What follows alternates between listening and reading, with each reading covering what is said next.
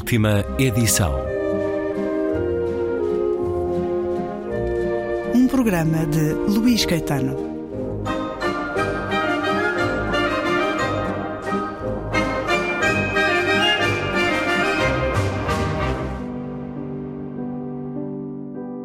Estou confuso. Já não sei ao certo o que verdadeiramente sei. Deixa lá isso, insistiu Alice. Estás a começar a ver e a compreender as coisas. Ela acenou para absorver todos os brilhos de neon que nos rodeavam ao atravessarmos para a sétima avenida. Estás a começar a ver o que há para lá da superfície das coisas. Aquilo que disseste sobre as partes terem de se encaixar umas nas outras foi sem dúvida um belo raciocínio. Oh, por favor, não sinto que esteja a chegar onde quer que seja. Não compreendo nada sobre mim ou o meu passado. Nem sequer sei onde estão os meus pais, nem qual será a sua aparência. Sabias que quando os vejo, num lampejo de memória ou num sonho, as caras deles aparecem-me desfocadas. Quero ver as expressões deles. Não posso compreender o que se passa a não ser que consiga ver os seus rostos. Calma, Charlie. As pessoas começavam a virar-se, a olhar para nós. Ela deu-me o braço e chegou mais a ela para me controlar. Tens de ser paciente. Não te esqueças que estás a conseguir em semanas o que outras pessoas levam a vida inteira a atingir. És uma esponja gigante a absorver conhecimento. Em breve vais começar a ligar as coisas e vais perceber como se relacionam os diferentes planos de aprendizagem.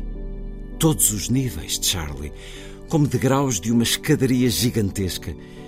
E subirás cada vez mais alto para veres mais e mais do mundo à tua volta. Quando entramos na cafetaria da Rua 45 e pegámos nos tabuleiros, ela falava animadamente. As pessoas normais disse Alice. Só conseguem ver um bocadinho. Não mudam grande coisa, nem vão muito além do sítio onde já estão. Mas tu és um gênio. Vais continuar a subir, a subir e a ver cada vez mais. E cada degrau revelará mundos de cuja existência nem sequer suspeitavas. Ao ouvirem-na, várias pessoas na fila viraram-se olhando para mim. E só quando lhe fiz um sinal a pedir que parasse com aquilo é que ela baixou a voz.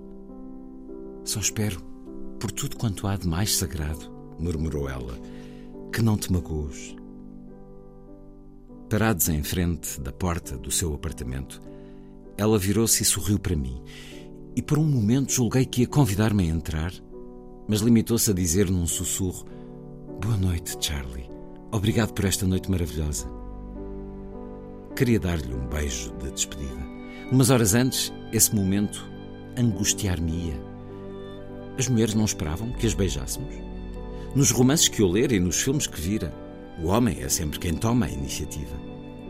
Tinha decidido na noite anterior que a beijaria, mas continuava a pensar: e se ela me recusar? Aproximei-me e tentei pousar as minhas mãos nos seus ombros, mas ela foi demasiado rápida. Interrompeu o meu movimento e pegou-me na mão. É melhor dizermos só boa noite, sem mais nada, Charlie. Não podemos deixar que isto se torne pessoal. Ainda não. E antes de eu poder protestar ou perguntar o que queria dizer com aquele ainda não, foi para casa. Boa noite, Charlie, e obrigado mais uma vez por estes momentos tão bons. E fechou a porta. Fiquei furioso com ela, comigo e com o mundo, mas no trajeto para casa apercebi-me de que Alice tinha razão. Agora, não sei se gosta mesmo de mim ou se estava só a ser simpática. O que poderia ela ver em mim? O que torna tudo mais complicado é que nunca passei por nada semelhante a isto. Como é que uma pessoa aprende a melhor maneira de agir em relação a outra pessoa? Como é que um homem aprende a comportar-se com uma mulher? Os livros não são uma grande ajuda, mas da próxima vez vou mesmo dar-lhe um beijo de despedida. E são dois certos do romance Flores para Algernon, do norte-americano Daniel Keyes. O livro, publicado pela Relógio d'Água, foi e é um extraordinário sucesso de leitores, leitores apaixonados por ele, comovidos com ele, fascinados por ele. Estamos a falar mais do que de um clássico da ficção científica que arrecadou os dois principais, ou dois dos principais prémios para este género, Nebula e o Hugo. Mas estamos a falar essencialmente de um clássico da literatura americana do século XX e podemos depois deixar aqui também cair o país, porque assim é. Livro publicado em 1966 e, ao que julgo saber, ao que o editor também julga saber, é a primeira vez que é publicado no nosso país e é um daqueles casos em que nos espantamos. Porque, testemunho pessoal, é um livro em que se começa a ler e não se para. Literalmente comovente, muito psicológico, muitos aspectos a ressoarem tão atuais como esta interrogação da personagem principal de como é que um homem aprende a comportar-se com uma mulher. Isto é uma questão de todos os tempos, mas muito discutida hoje em dia. Esta questão da iniciativa, esta amabilidade do ainda não. É uma história que se poderá resumir eh, brevemente toda a leitura nos dá muito mais uh, do que qualquer síntese. Escutamos uh, uh, o encontro de Charlie. É um homem, ainda jovem, 30 e poucos anos, 32 anos, creio. Tem muitas lacunas na sua formação, na sua inteligência, não são apenas culturais, e um dia submete-se a uma experiência científica para se tornar muito inteligente em pouco tempo é a réplica de uma experiência que já está a ser aplicada a um rato, o Algernon do título, e a certa altura os cientistas decidem então passar para os humanos e Charlie é escolhido para essa experiência em que, em pouco tempo, eh, se vai tornar, vai passar-se de um trabalhador de uma padaria muito simples, muito ignorante, com Uh, fragilidades várias na própria linguagem, e isso é dado na escrita. Muito se deve ter divertido o tradutor José Mário Silva, porque as primeiras 40 páginas uh, estão pejadas de uma propositada linguagem cheia de erros ortográficos, que em nada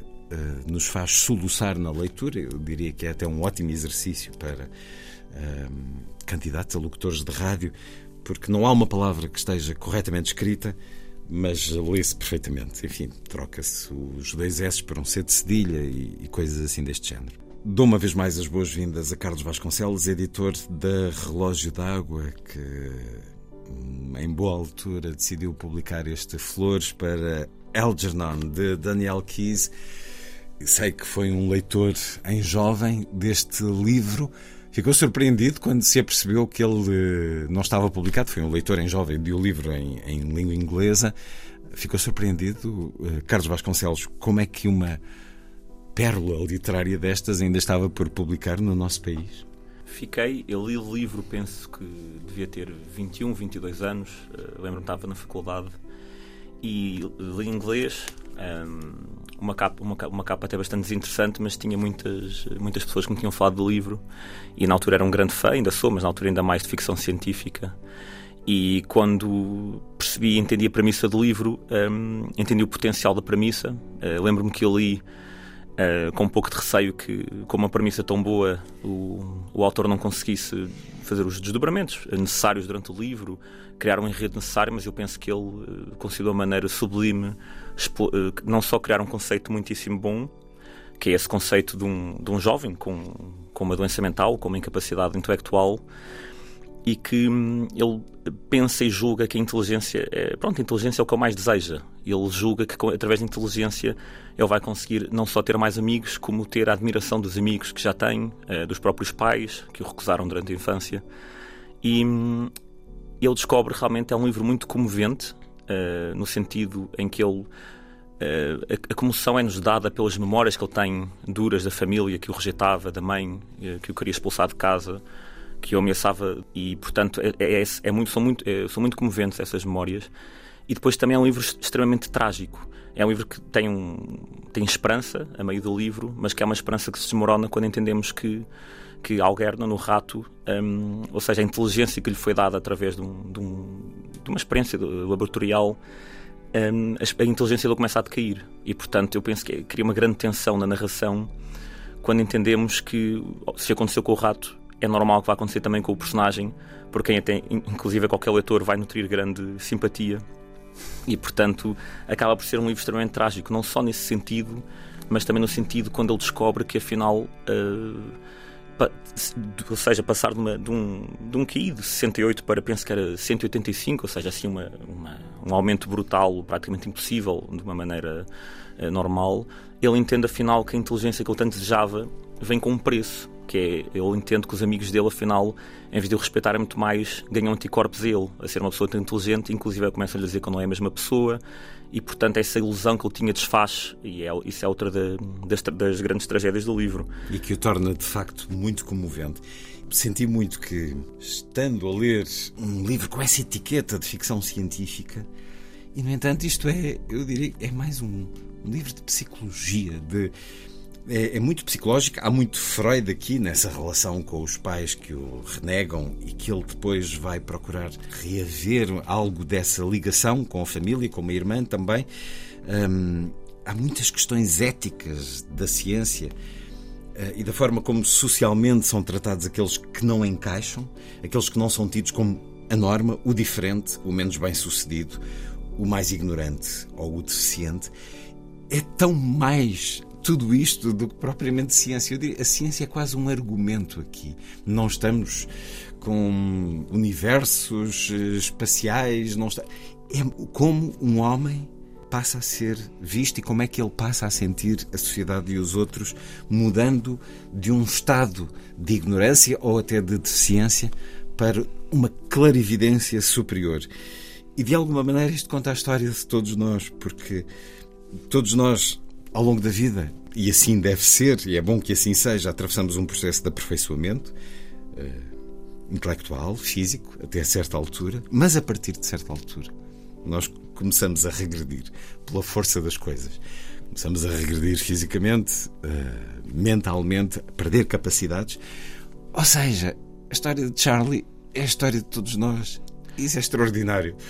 Eu, eu, penso que isso é um resumo da vida, mas num curto espaço de tempo. Ou seja, essa questão de o ganhar de inteligência e o perder de uma certa flexibilidade mental é, é como se fosse a vida de qualquer pessoa condensada, um, condensada em 200 e poucas páginas. É um livro muito freudiano no sentido da relação que ele tem com as três mulheres, portanto, com a mãe, e com uh, uma, uma, uma, uma, mulher que eu conheço num apartamento e depois também a professora. Uma professora que se torna sim, amante, é, é, aquela que surgiu no certo Alicia. Eh, o certo que li é um, creio que uma primeira saída em que eles vão almoçar juntos, beber cerveja, ver um jogo dos Yankees e depois aquilo que acontece entre um homem e uma mulher.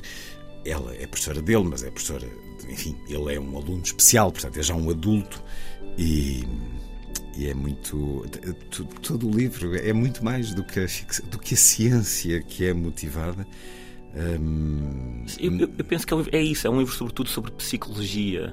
E eu penso que hum, a questão da ficção científica é, é um termo que hoje é mais abrangente, ou seja, na altura eu penso que na altura em que foi escrito qualquer coisa que fugisse à ficção normal, eu penso, por exemplo, que esse livro hoje, se fosse escrito hoje, talvez não fosse considerado ficção científica porque hum, com as experiências que hoje em dia se fazem, eu acho que é uma questão de tempo até este livro se tornar basicamente em ficção e perder o título de realmente a, a categorização de ficção científica. Tem esse lado do fantástico, ele com a experiência a que se submete começa a ser capaz de absorver os livros num segundo, passa a ser capaz de ler em hindi, em chinês, em japonês e a superiorizar-se em conhecimento aos próprios cientistas que o usam enquanto experiência. Ele vai investigar a própria experiência em que está envolvido, é ele que vai descobrir os cálculos que anteciparão o que lhe vai suceder, de alguma maneira. Esse é o lado científico, mas lá está, é uma ciência muito terrena. Estamos a falar de uma coleção de facto que tem os principais nomes da ficção científica de todos os tempos, de Philip K. Dick a H.G. Wells, eh, passando por eh, vários eh, mais recentes poderia estar perfeitamente numa coleção de literatura universal. Daniel Keyes uh, viveu entre 1927 e 2014, uh, eh, foi argumentista do universo gráfico da Marvel, creio, graphic novels, nomeadamente, para Stan Lee. Publicou oito romances, este foi o seu extraordinário sucesso. Foi também professor de escrita criativa em universidades Um livro que foi adaptado ao cinema já por duas vezes, em 1968, com o título Os Dois Mundos de Charlie, com Claire Bloom e Cliff Robertson, um filme de Ralph Nelson, e depois, já nos anos 90, creio, eh, uma produção canadiana. Livro que nos traz esta, esta história muito comovente, eh, muito carregada de interrogações que não são nada de uma ficção distante, mas da vida de todos nós. Os livros sobre doenças mentais normalmente têm uma carga, obviamente, emocional enorme, não é? E eu penso que ele faz um equilíbrio muito bom, porque, pelo menos. É, é muito fácil explorar. É isso, questão. é muito fácil explorar. Portanto, é muito fácil explorar o sentimento fácil do leitor, da comoção, de as partes em que ele descreve a mãe agressiva. Acontece. A mãe queria rejeitá-lo, queria colocá-lo fora de casa. Quando eu tive uma irmã, a mãe queria que ele saísse de casa porque não queria que contagiasse a irmã de alguma maneira ou de outra. Um, e, portanto, essa rejeição de violência da mãe Portanto, é muito fácil puxar por esse lado e comover o leitor no, no caso dos livros sobre doenças mentais. Eu penso que ele faz um equilíbrio muitíssimo bom. Aliás, ele uh, tem essas memórias e corta-as ao passado.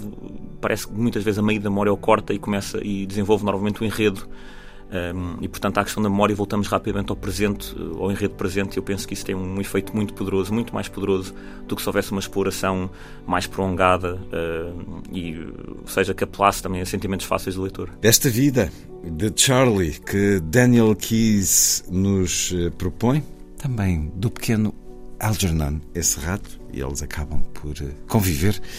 Os dois têm muito em comum, a capa também nos dá essa relação.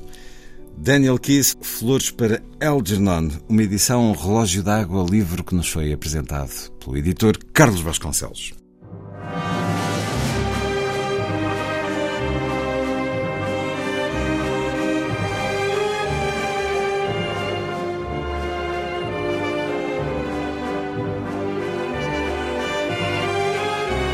Última edição.